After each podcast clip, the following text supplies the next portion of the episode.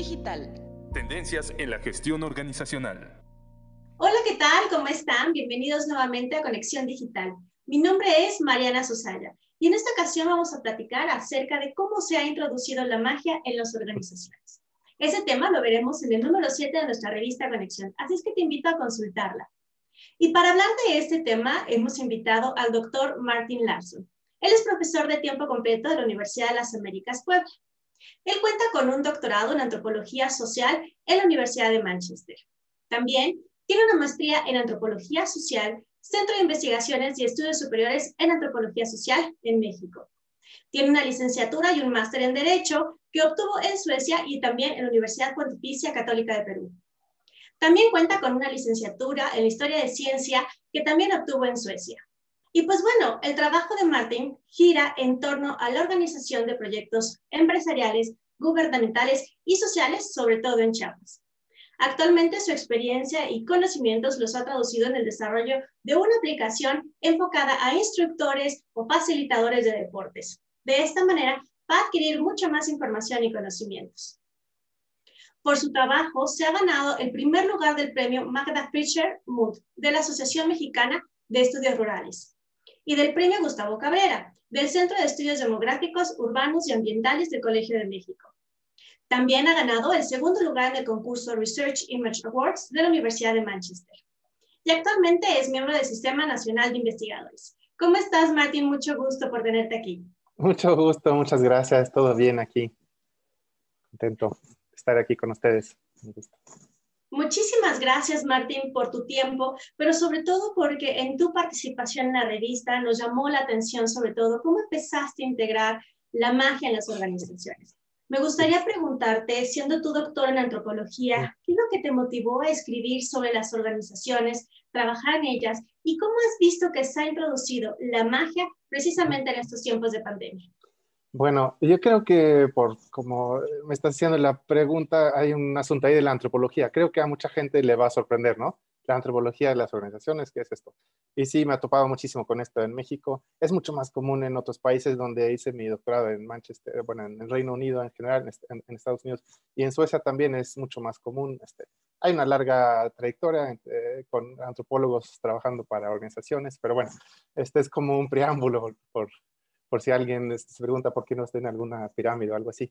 Pero bueno, em, eh, este tema de la magia en las organizaciones, y bueno, también escribí sobre la intuición, ¿no? O sea, la intuición y la magia como los dos puntos. Yo lo pensé a pensar mucho más por culpa de la pandemia en realidad. También me entrevistaron antes, justo cuando empezó la, la pandemia, este, me entrevistó una persona y me preguntó como, bueno, ¿qué consejos daría a las empresas ahorita? Yo así, bueno, eh, yo en ese momento, yo creo que leía demasiado los periódicos en Suecia, aparte escuchaba mucho a, mi papá que es médico y así, no, no pasa nada, no, no, no, esto no. Y yo así, no, pues confianza en sus planes, este, ¿no? Es, tranquilos, este, no pasa nada, básicamente así, ¿no? Yo creo que no se publicó, espero que no se haya publicado, espero que nadie lo haya tomado en serio y, este, y tardó pues, poco tiempo antes de que me di cuenta que estaba súper mal, ¿no? Y yo creo que, o sea, siempre existe esa tensión, ¿no? Entre los planes y como el momento y los cambios y así, ¿no? Y bueno, yo en diferentes momentos sí he trabajado como con las dos partes, pensando más en, bueno, cómo mejorar planes, pero también cómo mejorar la implementación de, diferentes tipos de proyectos. Entonces, sí, la pandemia sí me hizo pensar mucho más en esta parte de lo imprevisto. Eh, y ahí es donde entra la magia, porque la magia es, eh, así es como se entiende desde la antropología, es como una forma de intentar controlar cosas que realmente no se pueden controlar. Esa es, esa es la idea de la, de la magia. Entonces, este, bueno, pensamos que es como algo eh, sobrenatural y sí hay mucho de este tipo de creencias, pero más allá de cómo, cómo calificar las creencias, es como cuál es la intención, qué es lo que se busca hacer.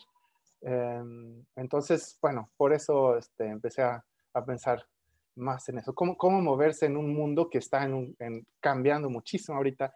Muchas empresas están enfrentando problemas que no se imaginaban, que yo para nada me imaginé.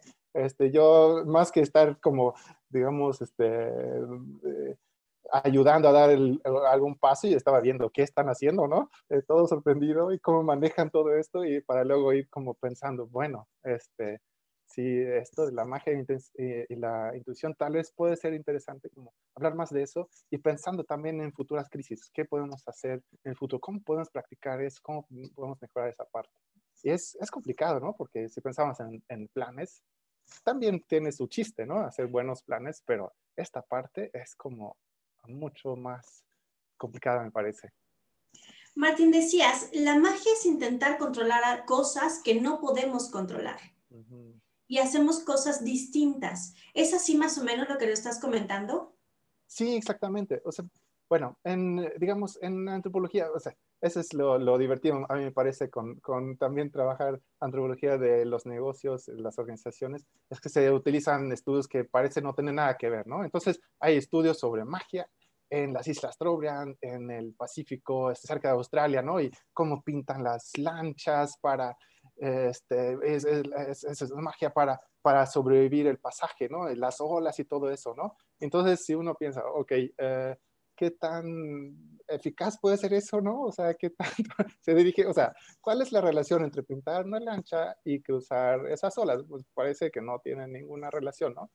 Eh, entonces, ese es donde podemos pensar, bueno, de lo que se trata aquí, podemos pensarlo así, es como controlar eso. No, no se puede controlar esas olas, es imposible, pero lo que sí se puede hacer es como prepararse. Mira, ahorita va a ser, o sea, eso es lo, lo que yo pienso, es como se preparan. Ahorita va a ser un momento muy difícil, ¿no?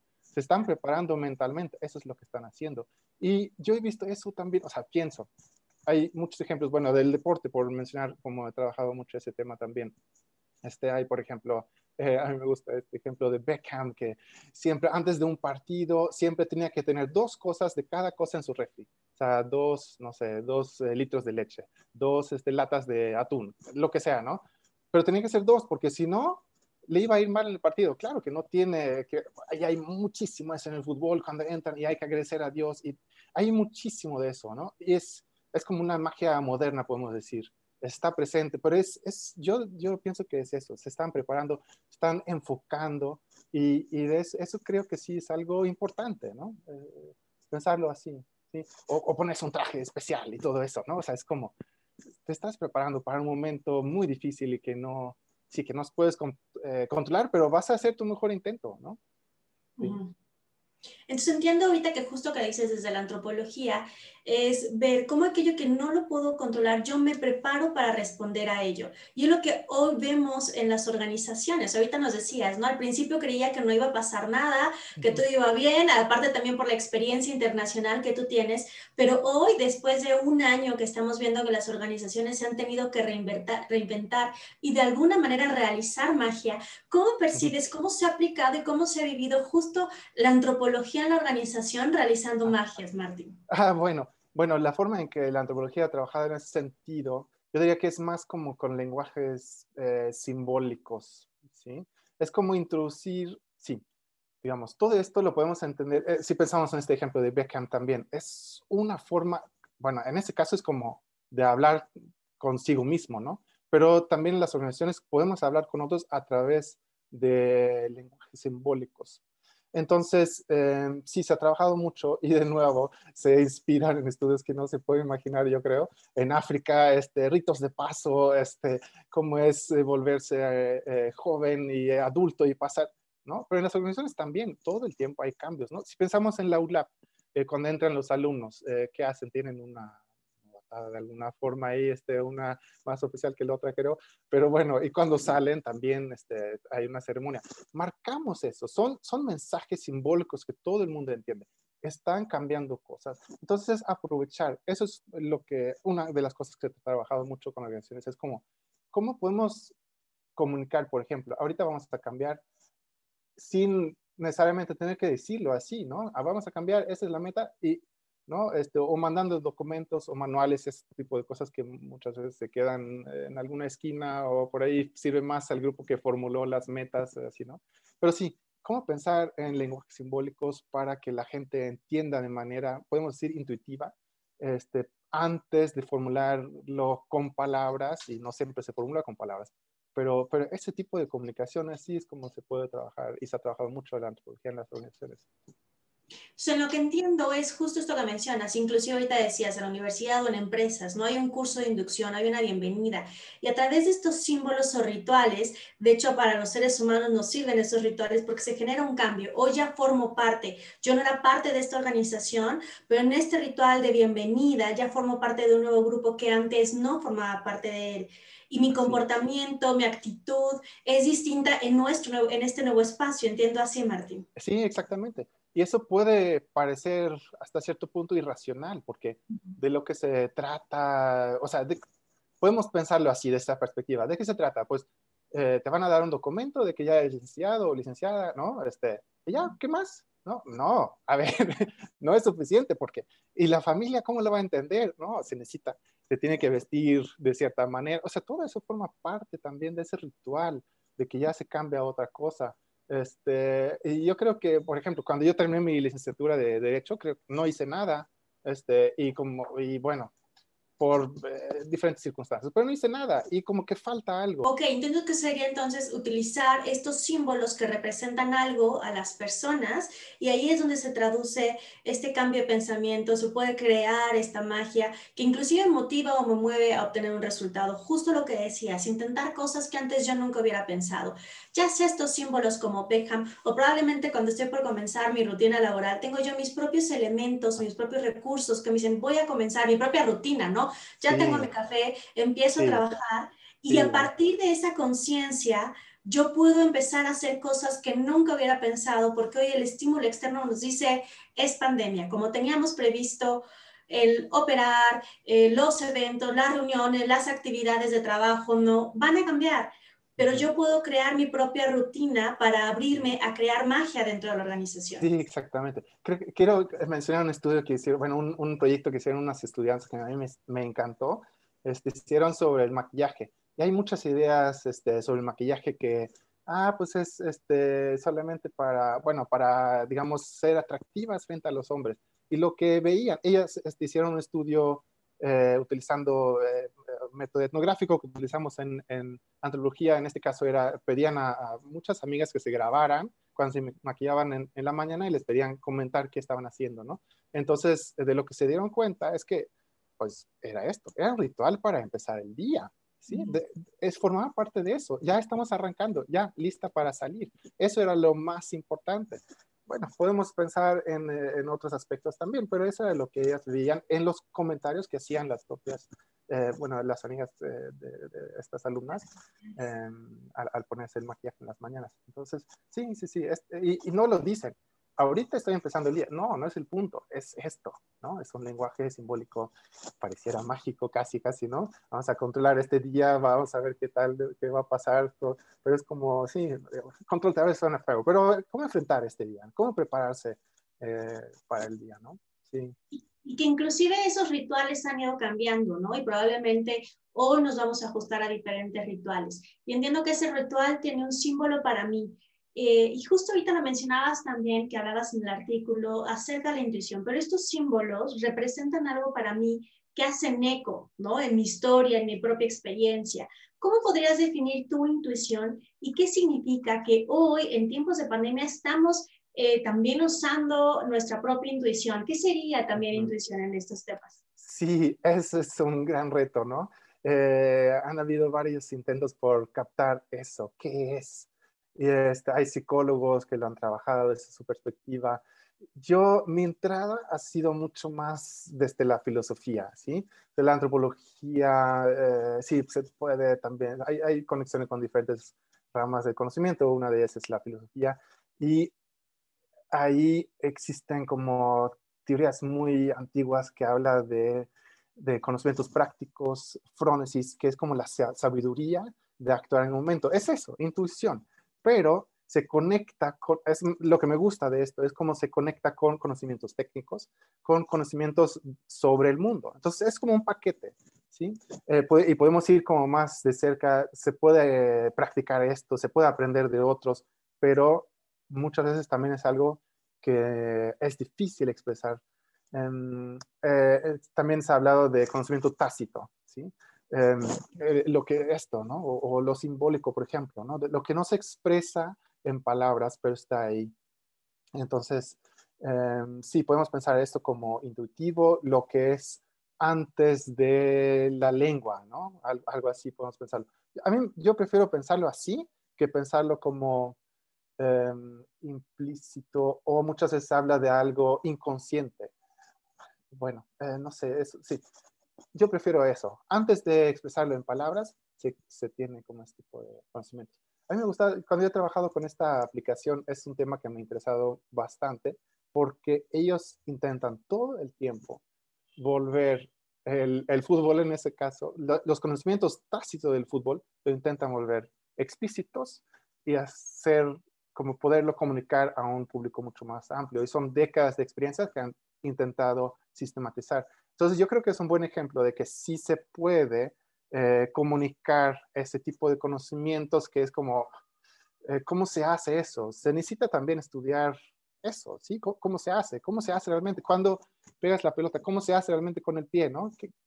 porque incluso una persona que lo sabe hacer, no necesariamente lo sabe explicar, ¿sí? Se sabe hacer y ya, es el know-how, ¿no? Pero no necesariamente se, se puede explicar. Pero bueno, yo creo que sí se puede y sí se puede comunicar con otros y sí podemos ahorrar un montón de tiempo también aprendiendo de otros, eh, como este, eh, leer eh, situaciones sin utilizar necesariamente el lenguaje y que justo ahorita que lo mencionas, es uno de los grandes retos en, las organizaciones, la, administración o gestión del conocimiento, mm. eh, la transferencia, ¿no? El, que yo, si yo ya viví algo y lo experimenté y sé hacerlo, ¿cómo lo hago para transferirlo con alguien más? Sin embargo, ese alguien más tiene que construirlo a partir de su propia experiencia, a partir de su propio aprendizaje.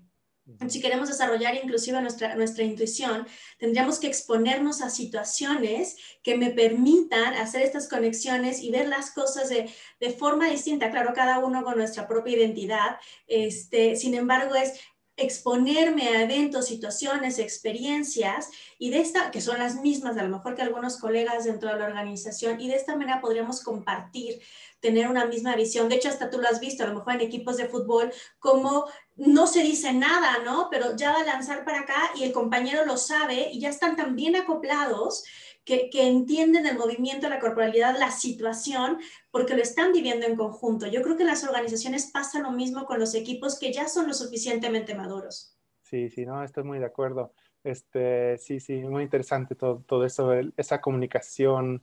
Eh, exactamente, y, eso es algo que a mí me gusta del, del fútbol, también es un misterio.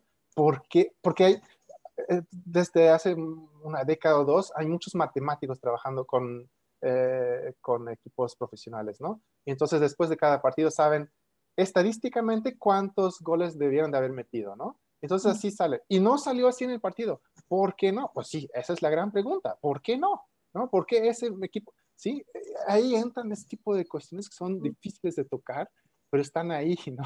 Este, exactamente, el, el contacto entre los jugadores o las jugadoras, cómo se da, ¿no? Sí, sí, sí. A mí, la verdad, sí me fascina todo eso, me parece súper interesante. Y, y sí hay algo, por eso, o sea, por eso de nuevo regresa esta término de magia, de, de pareciera que fuera algo mágico, ¿no? Claro, lo podemos ir viendo, ¿qué es esto?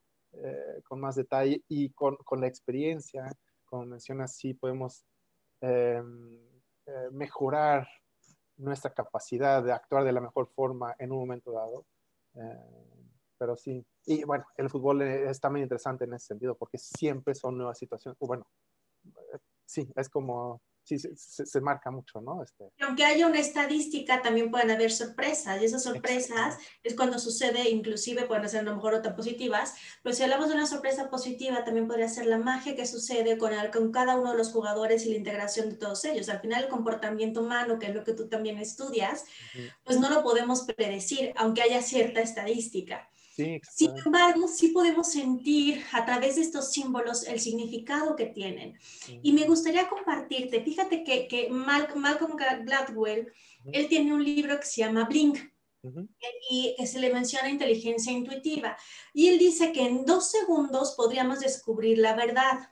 Lo que pasa es que sucede algo, tengo una intuición, porque ya lo he vivido, lo he experimentado, este, me he estado expuesta a situaciones similares, sin embargo, entra la razón y empieza justo esto que dices, a traducirlo en palabras, a razonarlo, no, no puede ser así, no puede ser así, no puede, no puede, no puede, porque la tendencia, la estadística, los pronósticos no son distintos. Sin embargo, hay algo que dice, no, no, no, no va por ahí. Y lo que nos invita es, regresa a tus dos primeros segundos. ¿Tú qué piensas al respecto, Martín? Sí, me hiciste recordar también un, un autor sueco que se llama Hans Rosling.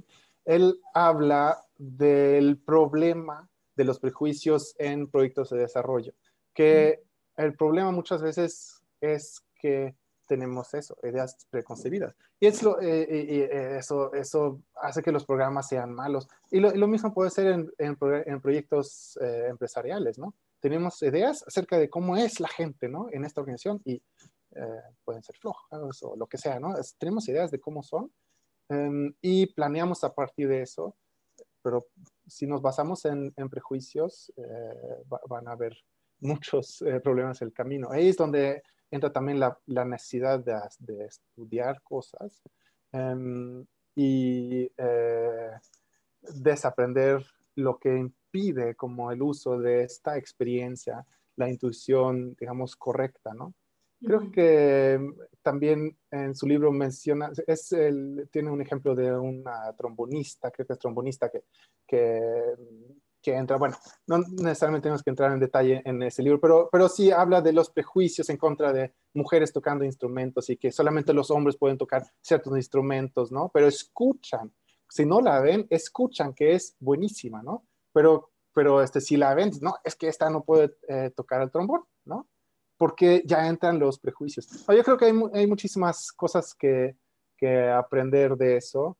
Este, y, también esta cautela de, de cuándo debemos también de desconfiar de, nuestros, de nuestra intuición. Y creo que ahí es donde entra mucho esta cuestión de, de los prejuicios, ¿no? Bueno, eh, sí podemos seguir hablando un poquito más de este libro, pero no sé, eh, creo que... Un poco, Martín, lo que, el, mensaje principal es, escuchemos nuestra intuición porque hay un mensaje ahí.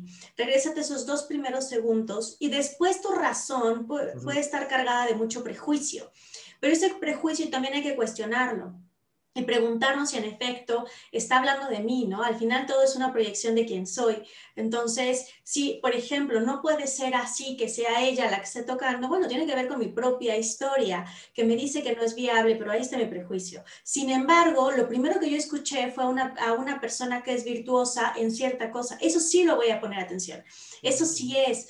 Y eso también depende de, volver a conectar con nosotros. Fíjate que en algunos otros capítulos de conexión hemos dicho la importancia de regresar a ti, de conocerte, de saber cuál es tu propia historia, cuáles son tus conocimientos, cuáles son tus emociones, para poder identificar cuándo realmente es una intuición que te da cierta información valiosa y cuándo es un prejuicio cargado de todo tu sesgo, ¿no? Entonces, creo que ahí sería lo más valioso que podríamos tomar, sobre todo en las organizaciones, en cambio organizacional, en cambio de cultura, cuántos son prejuicios y cuánto también yo a lo largo de mi experiencia he desarrollado esta intuición que me permite observar cosas que los demás no habían observado, observar comportamientos, palabras, este, la corporalidad. Yo de repente, yo tenía un jefe que me decía, Mariana, pero ¿cómo te diste cuenta?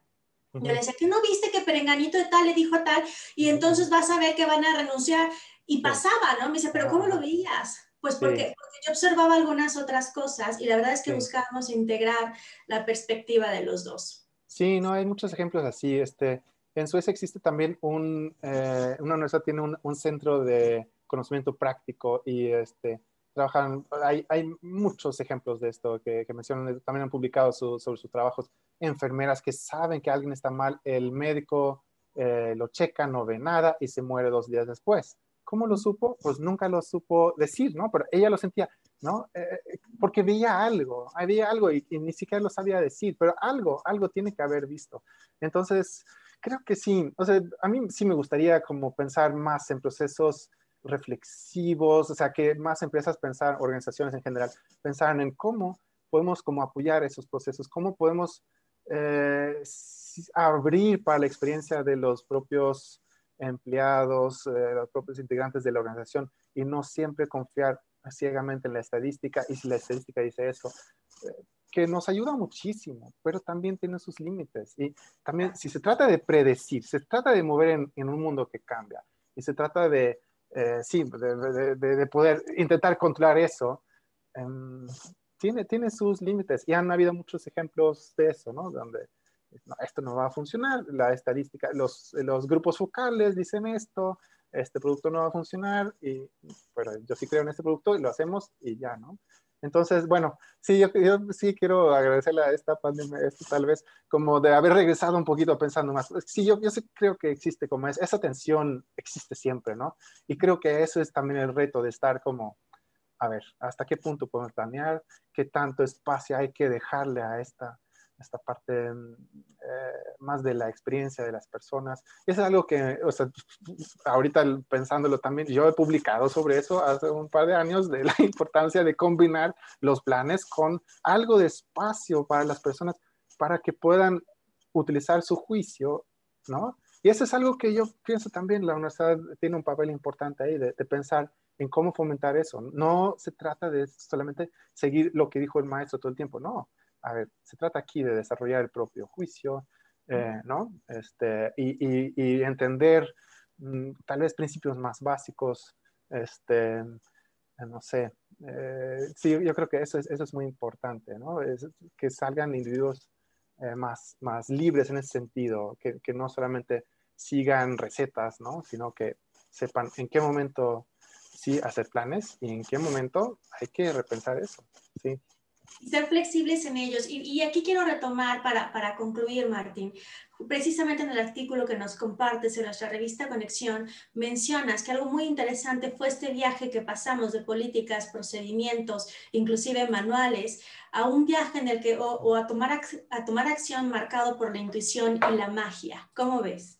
Sí, no, sí, sí, eso, eso fue exactamente mi idea, que ha sido muy importante y creo que, sinceramente creo que muchas empresas y muchas organizaciones se han salvado por tener buenos líderes que, que líderes que sí han sabido manejar su, su intuición.